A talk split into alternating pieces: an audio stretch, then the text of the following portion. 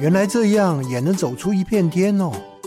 如果再年轻，我也要勇敢一次。欢迎进入找寻天赋的道路，这里有故事，有方向，最重要的还有愿意陪伴、勇敢探索的你。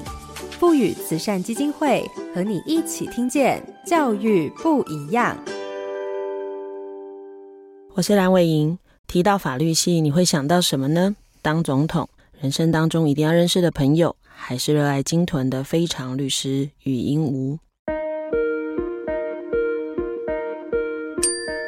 荧光焦点：法律学系的逻辑思维。一九二八年，台湾在台北帝国大学就有了法律系的前身，称为政学科。百年来，法律系一直是热门科系之一，尤其是学习的专业知识、解决问题的能力，还有沟通技巧，都是这个世代或是产业不可或缺的知识力。随着世代的不同，未来法律系的发展也可以拓展迈向环境法、气候变化、全球事务相关的议题上，在法律系的学习基础上，建立起多元的视角，并且透过专业能力建立起全球永续的使命。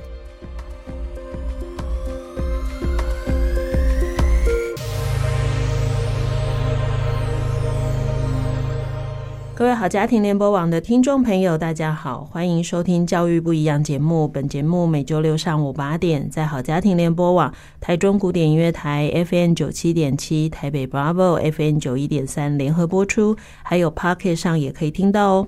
我是蓝慧英，今天要进行的是科系不一样的主题。今天的节目要跟大家聊聊法律系的逻辑思维，邀请到的是东海大学法学院的院长肖淑芬教授。院长早安。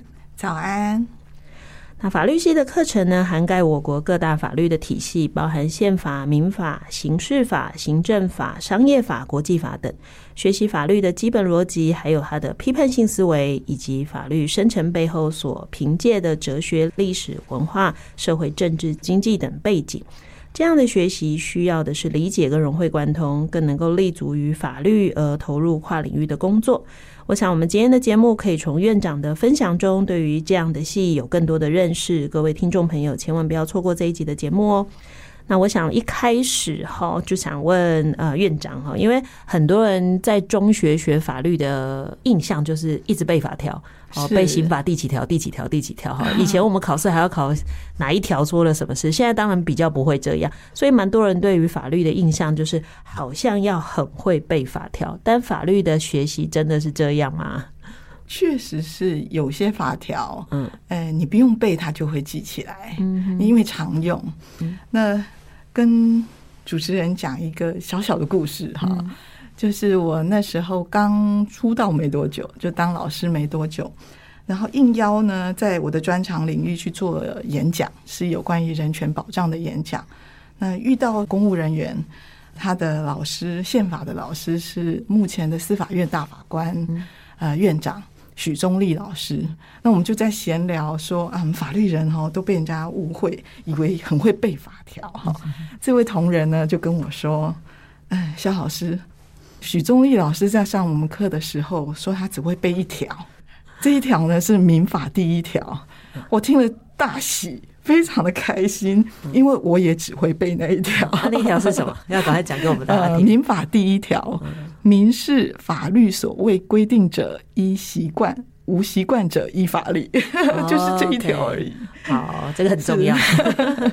那事实上，哈，学法律其实就是要学像法律人那样思考。嗯，那法律人怎么思考的这件事情，其实大部分的人不是那么清楚。可是，如果到法律系去上课，第一节课大概不管是宪法、民法或者是刑法的老师，大概都会告诉同学，法律人要在四年里面，学会如何的去做法律的思考。嗯、对，问到这里，当然我觉得听众一定很好奇，是法律人到底怎么思考？那我会留意这个事，是因为我我小女儿是法律系的，然后我就记得她大一的课叫逻辑，她有一门课在讲逻辑嘛，是对，然后我就在很好奇是哈，那逻辑到底学什么？就是到底那内容是因为必然跟后面的所有学习有关嘛，好，所以他们系里头有一个这样的课。嗯、那我当然不确定是不是所有系都有这样课。如果从这个课延伸，到底法律系的学生要学会的逻辑到底是什么？哦，这对我只能够用一言以蔽之的方式来跟主持人分享。那法律人呢，其实对所有的人跟人的关系都用法律来看。好，那也就是说，所有的关系，我们把它化约成法律关系。那这个法律关系呢，其实说穿了就是权利义务关系。所以大部分的情况呢，如果用法律人的思考的逻辑来想的话，到超商去买一块面包的关系，其实就是买卖，那就是邀约跟承诺的买卖关系。好，那这个买卖关系有我要付钱的义务，对方要给我面包的义务，那就是权利跟义务关系。那基本上就是以权利义务关系来思考整个人跟人，或者是人跟企业，或者是国民跟国家之间的关系，都用权利义务关系在做思考。嗯，那再来就是这个权利义务关系，也不是我们想要怎么样就可以怎么样哈。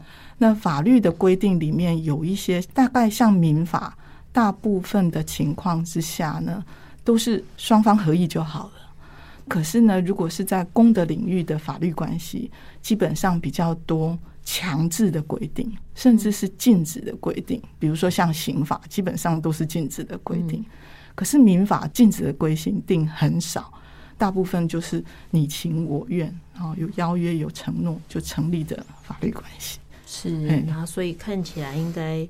呃，像您刚刚说的，反正就是抓清楚，他就在讲各种关系，然后不是权利关系就是义务关系。对，好，那有一些因为，比如说刚刚讲刑法，确实刑法有蛮多是不准你做什么事，好，比如说你不可以强盗犯罪，好，类似这种，那你犯了，基本上没什么好商量的，就是怎么样就怎么做。那民法就弹性就看起来稍微大一点，在某些原则下做到就好了。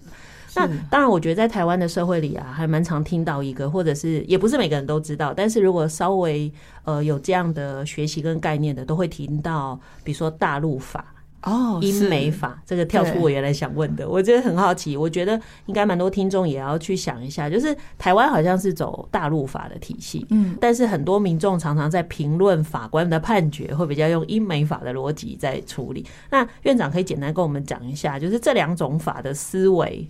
逻辑，哎，思维逻辑到底差别在哪里？是我们一般所谓的大陆法系国家，基本上都是制定法的国家。那像我国的法律、民法，很多都是继受，我们法律上称为叫继受，其实就是学习呀、啊，继承的继，收受的受啊，继受来自于德国或者是法国的民法，或者是刑法。我们是属于所谓的寄售法的国家，然后寄售的大部分是大陆法系的国家。那所谓的大陆指的就是欧陆，嗯，嘿。那如果是英美法系，又称为叫做判例法系的国家。那判例法系的国家，当然就是英国、美国。那当然是以以前的大英国写的这些周边的国家，基本上都称为叫做判例法系的国家。那我因为我们是属于。大陆法系，也就是所谓制定法系的国家，所以我们对法条的解释，就是像刚才主持人讲了，要背法条。嗯。那因为你要解释的是法条，来适用到纷争的个案，所以法条就很重要。嗯。那可是如果是判例法系的国家，基本上判例就很重要。嗯。好，哦，难怪我们常常在看那个美剧。他就会说，法官就会说，依据哪一个州或什么什么什么判例，所以他就会援引那个判例来做这个案子的支持，好像比较像这样。确实，如果像台湾的每次判决书都会写依据哪一条，所以做什么判决。对，因为我真的记得有一次我在跟我女儿讨论的时候，我就一直跟她说，哎，这次法官判出来是这样，可是。我的朋友就会问为什么这样，应该怎么做？然后他就一直跟我说啊，法官就只能依据法条去选定他的范围内法条来做解释。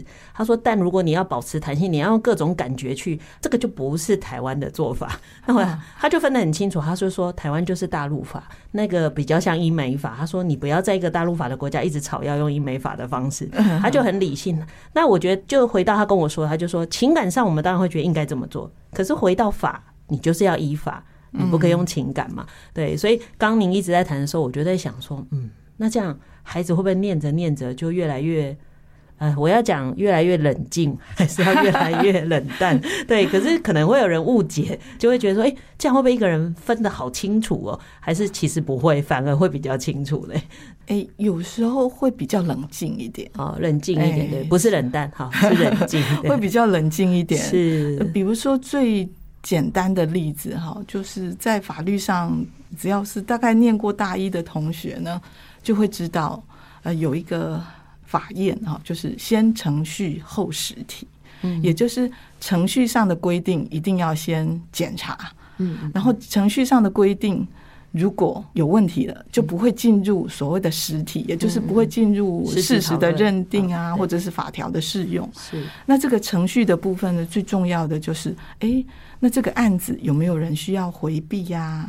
啊，再来就是说，哎，这个案子里面呢，我虽然是原告，可是我在提起诉愿啊、提起诉讼的时候，那个时间错过了，嗯，这是最经常被诟病的地方，是就是明明知道权利受到损害的，嗯，可是我呢忘记申诉了，那过了三年之后呢，我才发现我应该要申诉，可是就过期了。是，这个也是我们在学校教育里头，可能在国民教育阶段就一直告诉孩子的，就是程序正义是第一步啊。是，你不合程序正义，后面就不用谈。然 后就是你程序不对，比如说像你刚刚讲的，该回避的人没有回避，或该来的人没有来，该怎么召开，需要多少人，然后怎么讨论这件事才能够被接受。这件事没有，即便你们很热烈讨论，也认真谈出结果了，这个结果是没有用的。对，因为程序是有问题的哈。所以刚刚讲了半天，大家会以为我们在讲法。法律咨询，其实我觉得这一段比较想让他理解说，哦，这个就是法律人或者是在思考这些事的时候很需要的。那这当然就会延伸到呃，法律在这样的思维下，它可能设定的范围嘛。好，那到底台湾跟法律相关的学系有哪些类别？因为我觉得现在的系越分越多。我记得我以前读书全部都叫法律系，但我觉得现在有好多好多不同名称的法律。那到底大概在台湾会分成哪一些？名称上当然就是有的法律学系，它是在社会科学院里面，嗯，好，比如说像静宜大学，它的法律学系就放在社会科学院里面。那像我们呢，是独立成立法律学院，独立成立法律学院之下呢，其实也只有法律系，不过呢是一个完整的系。那所谓的完整的系，就是我们有大学日间部，然后我们也有硕士班、博士班。在职专班，过去硕士班里面还有所谓的丙组，就是类似像在职专班。那我们还有进修部，好，这是非常完整的一个院。那可是有些学校呢，我刚才说过，像静怡呢，他们是放在社科院里面。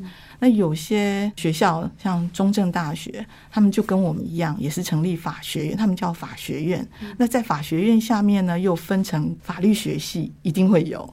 可是另外呢，他们又成立了财经法律学系。那如果像台湾大学的话，又分为财经法律组、司法组，然后又有法学组。就有各种不同的面向，专注在某一个领域。可是基础法学的部分，大家都要学。好，那比如说像高雄大学也有法政的学系。像政治学方面，他们就比较需要去学习。嗯嗯，所以换句话说，如果你在考大学的时候，不是看到法律系就填，因为其实每个学校特色或重点还是有一些区隔，还是有区隔。嗯嗯，那就像刚刚呃院长说的，就是不管你是任何系，看起来是会有一些共同一定要会的嘛，对不对？对对，有一些原则都要会啊，大概只会在部分的课的着重，大概会有一些差异嘛。那我其实也蛮好奇的，就是。看起来法律的东西只会加不会减，我不知道有没有搞错。感觉法律越加越多，越加越多，是没错。那这样怎么办？大学就只有四年，所以就变我们的课可能也就这么多。所以到底我们在法律系里面呢、啊，孩子们在上的这些课的内容有哪些是永远都一定会在，反正不可能变的？可是有哪些真的在您国观察，它可能会真的随着时代，它有些课程会抽换。哦，这是真的是主持人切中要害。我们最近呢就在做课程的改革，那接下来应该每次的系务会议都要讨论这个项目。那因为传统的法律系毕竟是在解决人的纷争啊，不管是私人之间的纷争，或者是跟政府之间的，可是就是像。医学也是一样，医学就生病了啊，就看医生；法律系也是一样，有纷争了，最后就找律师到法院去解决诉讼。可是呢，现在整个法律的观念有点像医学一样，有点改变了，就是会有风险管理的概念。那法律呢，就是从传统的法律走向比较未来式的法律。那我们现在正在思考这一块哈。那简单的来说，毕竟法律系还是以解决纷争为前提的思考的逻辑，所以传统的六法这个都一定要念。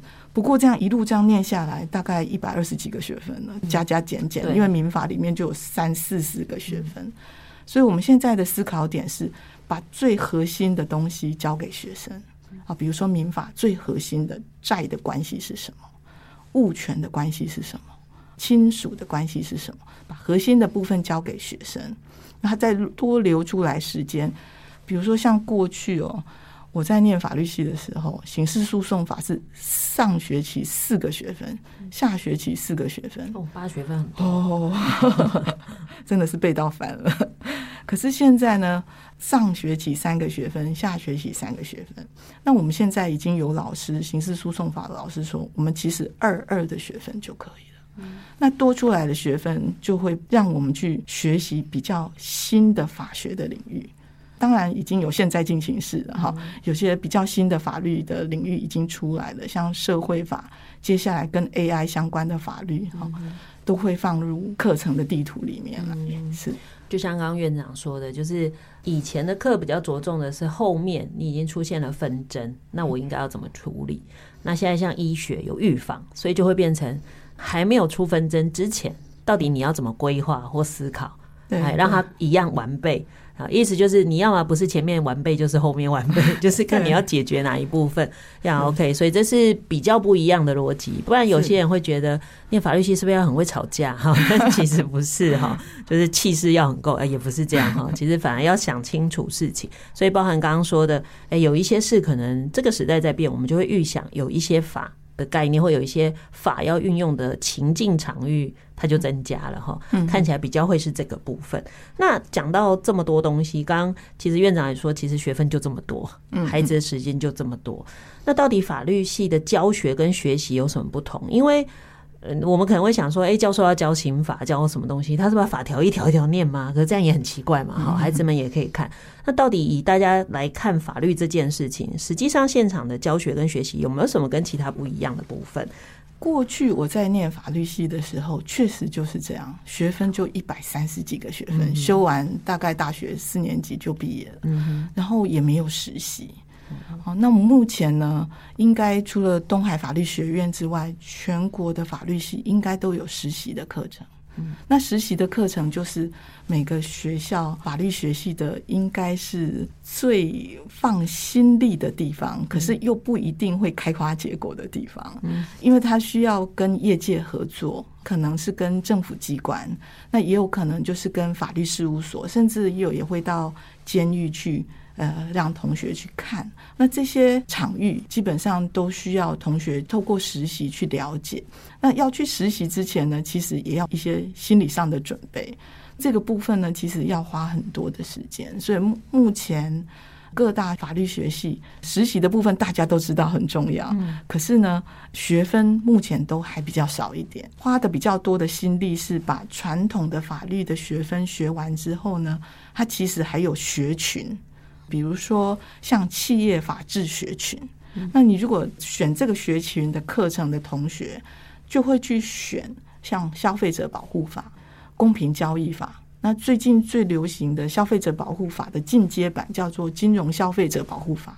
那当然有很多种的学学群。那我们东海法律系还有 AI 相关的学群，嗯，那就会把个人资料保护法这相关的法律就会放进来。听了半天就知道，我们活在很多法律的，就是我们的生活里充满了法律。你通常都是你违了法，你才知道哦，我违法了。在那之前，其实你知道，因为其实平常我们都被很多法律来规范人们的互动方式，是，但是大部分人不会有感觉，没有，因为对方跟你互动的时候，其实他是依某个法去制定方式。比如说生产者跟消费者的关系，我们可能不知道所谓我这背后有什么法律，可是生产者会依据某一些规范去生产跟销售。那我其实是在法律之中，嗯，被服务。啊，被这个生产者服务，但我其实不知道。对，好，这也就是院长刚刚举了很多法律的名称，让我们知道的事情。对，那刚刚其实有提到实习啊，其实因为像我女儿实习是去全序部，确实我后来发现实习对孩子们是有不一样的看见，他会知道实际上这些不同的。组织在在不同法律的位置的地方，它到底是怎么实际上去运用跟执行？然后那个重点是什么？我觉得这对念法律的孩子来说蛮有趣的，因为他开始发现一些问题，他也会发现为什么某些运作是这样进行的。这可能跟一般大学，因为一般大学不一定会有这样的实习课程。对，那我觉得法律当然，因为它是非常实务工作的，所以实习对他们其实是蛮重要的哈。大概也只有那时候他才知道他学的东西到底要干嘛。对，不然每天一直背是不会有感觉的哈。对啊。那刚刚其实您提到了很多，比如说商业或各种东西。那我也好奇，就是这几年各大学或者是教育部也希望在大学的部分有很多跨领域学习。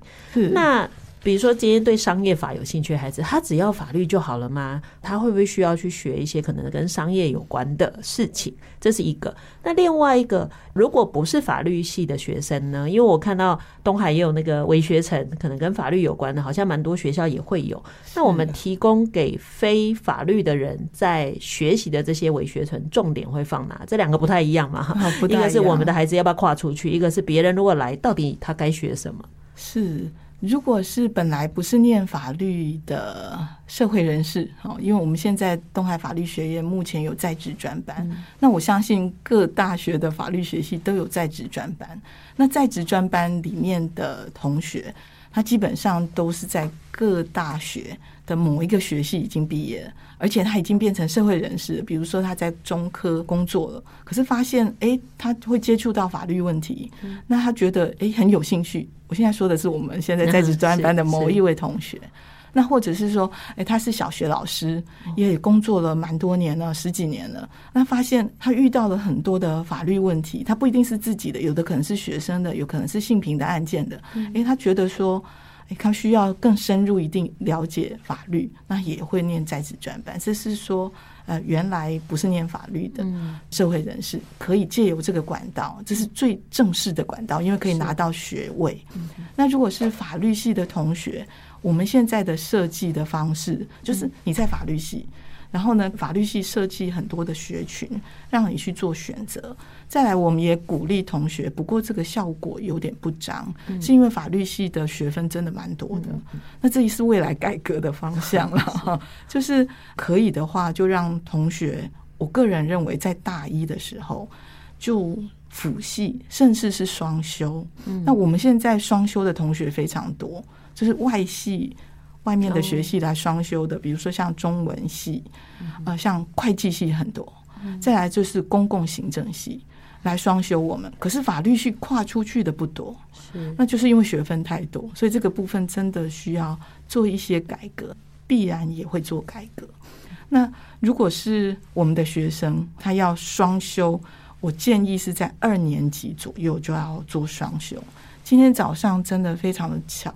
我要来之前呢，遇到我们的毕业生，他目前在某一个大银行工作。那他跟我说，他其实在大学二年级就双修财经系，所以他就算现在在银行工作，就非常的得心应手。他就比一般银行的人多了法律的素养，对对，对，而且是相当被倚重。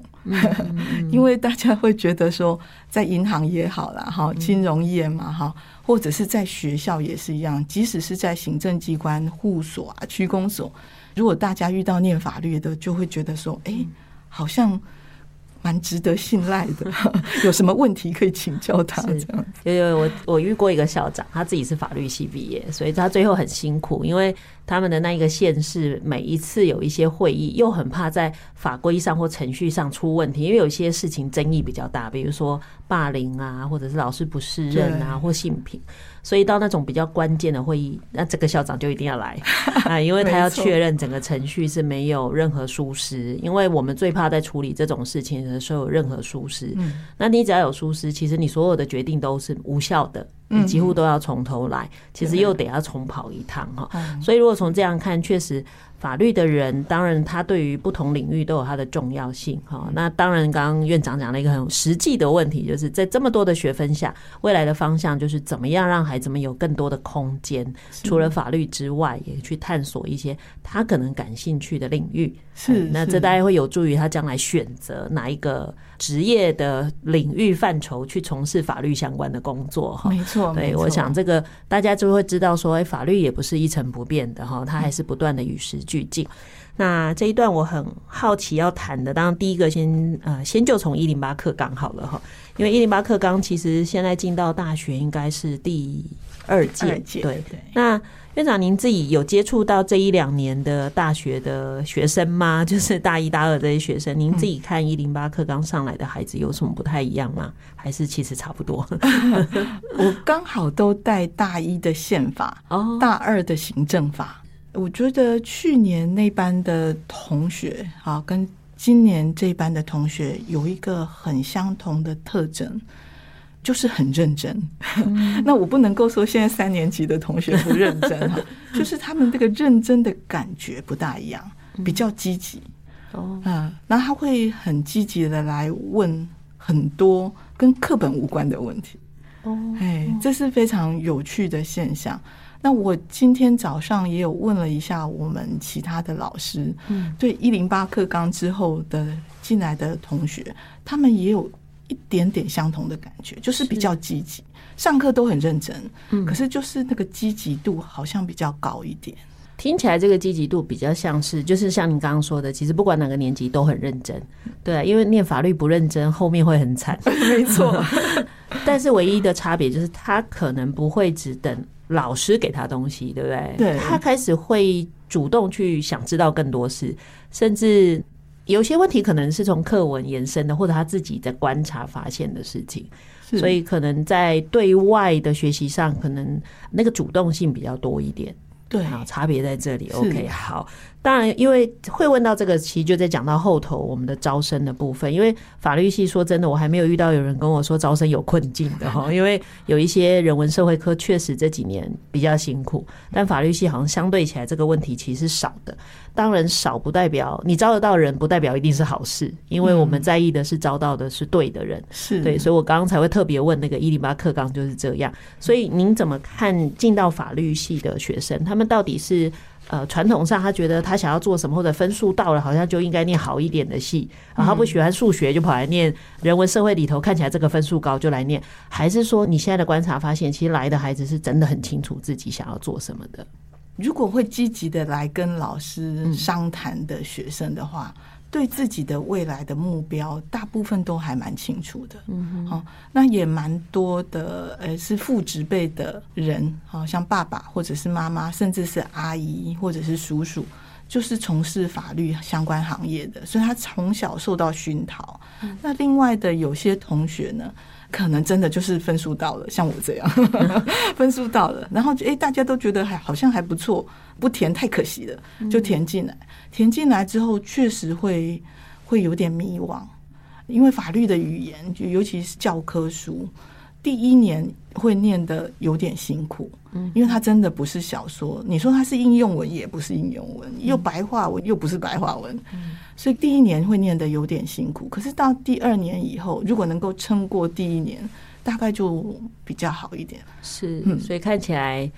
嗯，我们的孩子也不是盲选嘛，哈，真的有一部分的孩子是很清楚自己喜欢这个东西，也想走这条路，是。啊，可能我们法律相关的偶像剧也 也很多，哎，你就发现一阵子流行什么，孩子就也会被影响哎、嗯。就像我上半年吧，上半年在看我的脸书，因为我脸书里有很多高中老师，真的不止一个老师，而且在不同区域的高中都说奇怪了，怎么今年这么多孩子想念法律系？哦，对，大家可能在看什么什么人选之人或其他，所以大家就突然都对于相关的事情很有热忱。所以我也是觉得我们这一代的孩子啊，看起来好像静静，好像没有动力，可是。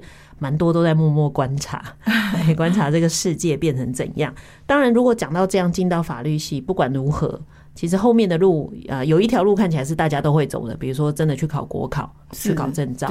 那我之前遇认识过几个念法律系的孩子，他们常常会讲一件事，就是说我如果今天没有考到律师执照，好，司法官那就更难了哈。假如律师执照，他就说我好像就跟一般。其他科系毕业的人没有差别了，所以我去找工作就等于是零了。法律系其实没有用，会这样的吗？呃，传统的法律系的思考的逻辑确实是如此。就是我如果没有考上国考，如果设定的是检察官，我一定要跳过那个门槛。哈、嗯，我想要当检察官，那是我向往的行业。可是我如果没有考过，绝对没有办法当检察官。这确实是如此。那如果是想要当律师的话，也一定要拿到律师的执照。不过，跟律师相类似的一些工作，比如说土地代书，其实他也一样是在从事法律的工作，只不过是他并不是律师的这个资格，他其实也有资格，也是有国考的资格，可是他并不是律师的这个科目的资格。那其实目前哈，因为各行各业都需要用到法律，当然是有律师的资格，呃，就是好像有个那个。哎，金字招牌这样子。可是如果没有律师的这个资格，你进到各行各业，你会发现他们都需要法律。好，尤其是我刚才提到了像金融的这个行业，它不但需要传统的可以帮他们打诉讼啊、订契约的法务人员，也需要一些法尊人员。那所谓的法尊人员呢，套句我们业界的同事啊，或者是同仁啊，或者学生讲的话。就是在银行内部哈，金融业的内部要遵守的哪些法规？有法律系的同学就这个法规把它整备起来，然后去执行，其实是比较容易的。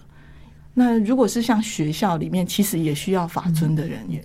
其实现在要处理的事情真的蛮多，有些校长们都会开玩笑说，感觉学校应该有个法律专场的人或法律顾问。对，因为你第一时间你的判断错，你可能忘了通报啦，你忘了做什么，你，那个程序出问题，后面就会有一大堆问题跑出来。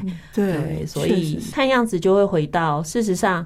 传统来说，好像要经过国家考试，你才能进到某些工作。嗯，但如果你没有通过某些国家考试或某些职务的考试，嗯，你的专长还是可以让你在不同的领域，只要他需要法律的，而你其实是可以发挥的。事实上，你还是可以在那个部门做不一样的事。是，哦，也就是说，除非你自己。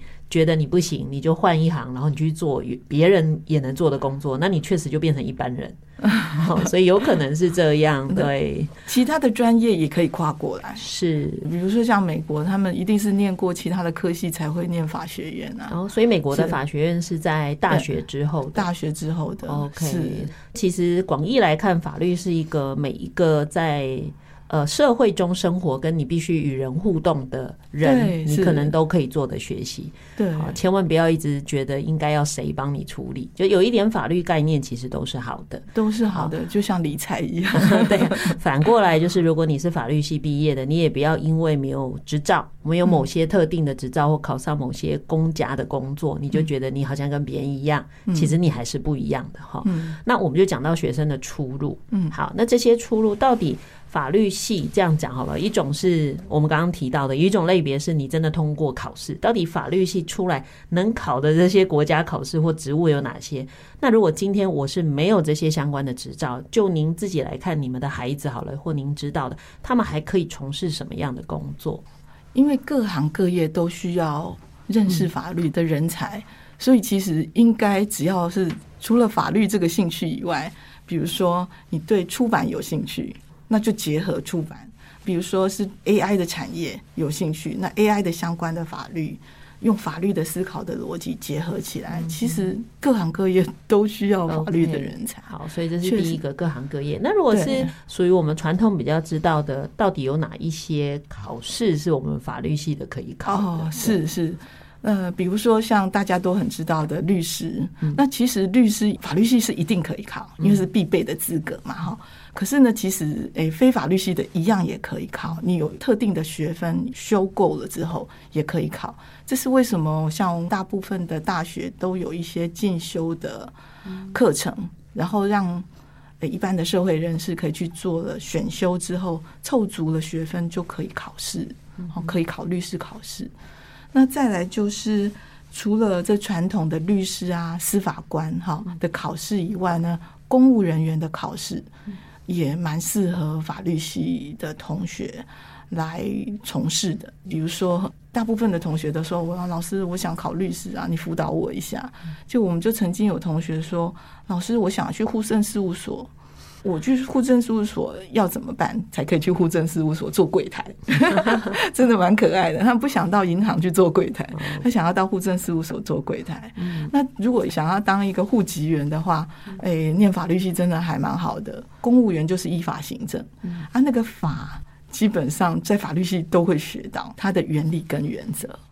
那学了之后呢，虽然法律系不教户籍法，不教国籍法，可是它法律的逻辑。会非常的快上手，是。是是，所以反而他对于公务机关的相关的考试，他们其实很快就可以上手的。对对，而且大部分的考试都考行政法，都考宪法，嗯、那甚至还会考民法概要、嗯、刑事诉讼法概要，嗯，好，这些检察事务官。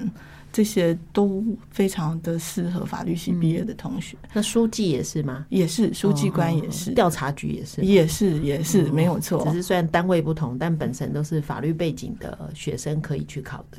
对，那我们法律系的毕业生现在真的是各行各业都有，也有在公司行号当财务长，那也有在执行法尊的法制长哈。那我们同学。毕业是律师，后来呢去高雄市政府当法制局局长的也是有，哎、哦，就 OK，那个逻辑通了之后，好像都可以。好，所以这样大家就不用一直在想说，天哪！因为我有遇过一个妈妈，一直说她小孩很想念法律系，她光想就觉得好恐怖，压力好大。因为如果没有考上国考怎么办？所以传统的想法就会觉得那个门很窄。所以就很担心，说孩子念完了，你只要考不过，你不就什么都没有了吗？嗯，好，那这样听众朋友就放心一点哈。看起来路是很广的，其实重点是孩子喜欢。对，就是要找到自己除了法律以外还喜欢什么东西。嗯嗯，那再来就是证照，其实也不是只有律师的证照，有各种不同的证照，比如说像个资法的，也有相关的证照。比如说像洗钱防治，有了这些证照之后，也就有了这方面的专业。嗯哼哼，所以比你想的多，关键就是就怕你不知道自己喜欢什么。对，对，你不喜欢什么，你好像就跟着人家走，或者是你什么都考。也有孩子是什么都准备一下哈。我觉得那个其实跟我们高中很像，没有兴趣，你在读书，你就不知道重点要摆哪里。对，哎，这样就很难去做选择哈。刚刚讲了很多产业嘛，你能不能用你们的学生，你有校友啊回来分享？比如说，其实他的产业看起来很不像法律人会去的，可事实上他就在其中，但他从事的也可能是跟法律相关的工作。有没有这样的例子可以跟我们分享呢？哦，比如说像我刚才说的，在金融业的法尊的人员、嗯、这一块，真的会比较少。可是确实，我们东海法律系的毕业生里面，从事法尊的人员还是有，然后也乐在其中，因为他毕竟真的是跨领域。有时候你念法律会一直觉得人都很坏，可是你如果跨出去另外一个领域，你发现那个领域的人，比如说你接触了学校的老师，你会觉得有些人啊真的好浪漫哦。那这些浪漫的人也会遇到法律问题啊。遇到法律问题的时候，我们用法律人的角度来思考他的问题的时候，或许会让浪漫的人不会那么的沮丧。嗯，就有利他的精神。OK，就是怎么样给他一个更可以解决或者换一个方式思考他现在遇到的事情，是是，不然他就会很容易焦虑，或者是不知道在下一步要做什么。我觉得刚刚院长讲了一个还蛮中肯的话，叫做如果你一直在处理所谓的纷争或诉讼，其实确实会有一点想法，就是哇，人为什么这么坏？为什么会有什么事？那你们在学校课程里会遇到孩子们，会有人真的在接触越久以后，或者是不管他用实习或看案例或做什么事，到后来他会对这种事怀疑吗？我的怀疑的意思是，会不会因为觉得人性真的不是好的，会有这种状况吗？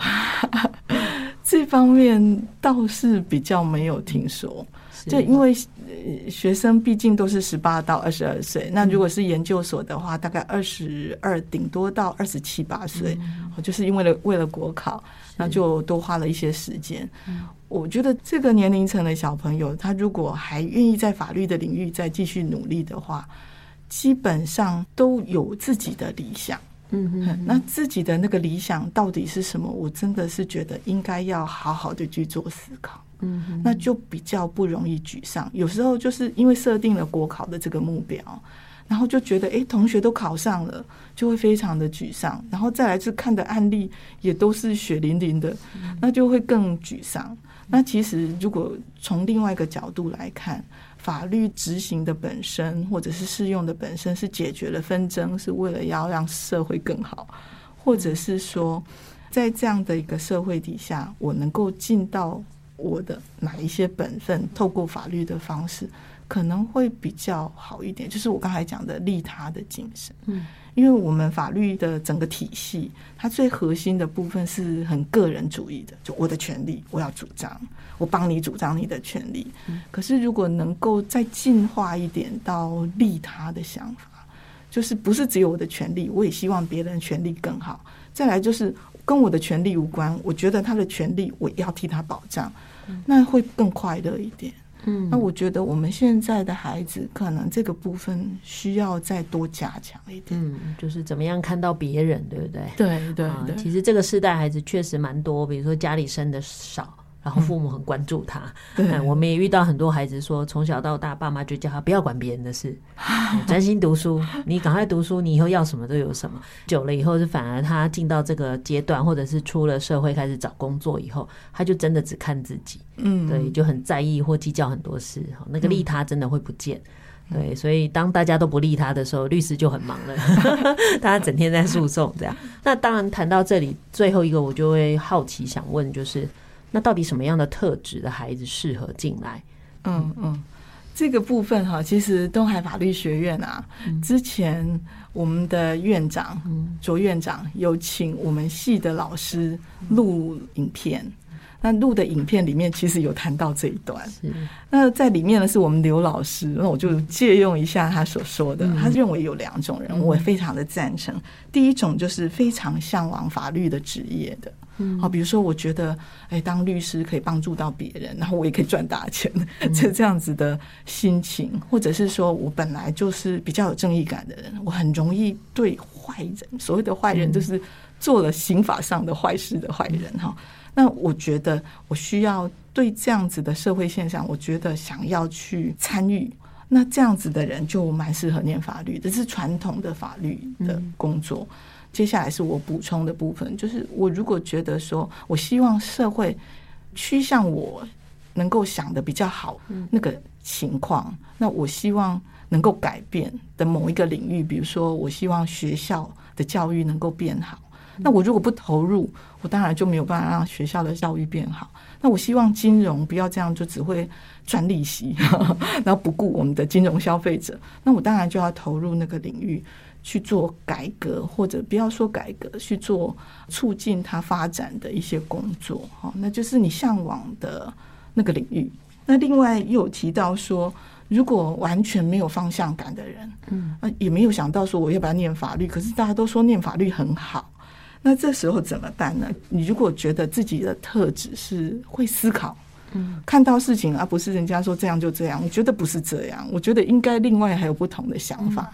能够接受多元想法，然后有自己不同想法的人，其实也蛮适合。所以看起来几个面向不同哈，一个是想要帮助人，同时可以赚到钱的。哎，其实我觉得这是最幸福的工作，就是你养活自己的同时，其实你是在帮助人的，除非你帮坏人。把他做的坏事讲成好事，哎 那这个这就不大哎，这不好。戏剧里头常演的哈，那这个我们不算。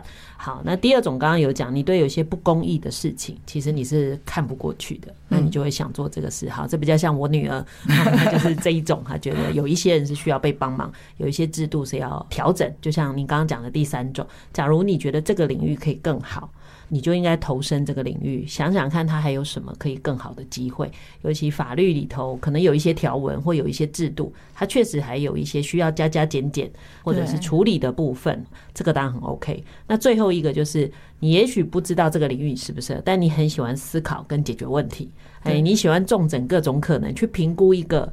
相对好，或者是一个合理的答案的，诶，那也许法律也会是你可以做的事，因为它就是一个你可以发挥那个能力的一个场域，是很需要这种。善于思考跟找到一个好的答案的人哈，那所以各位听众也可以评估看看你身边的孩子们哈，如果不同情况下，到底他是因为什么走到这个领域？那当走进来以后，后面有很多挑战哦，就是各种挑战。但我觉得只要喜欢，大概有没有什么撑不下去的事？那我想今天很谢谢院长哈，我我真的还是要说我院长跟我讲话完。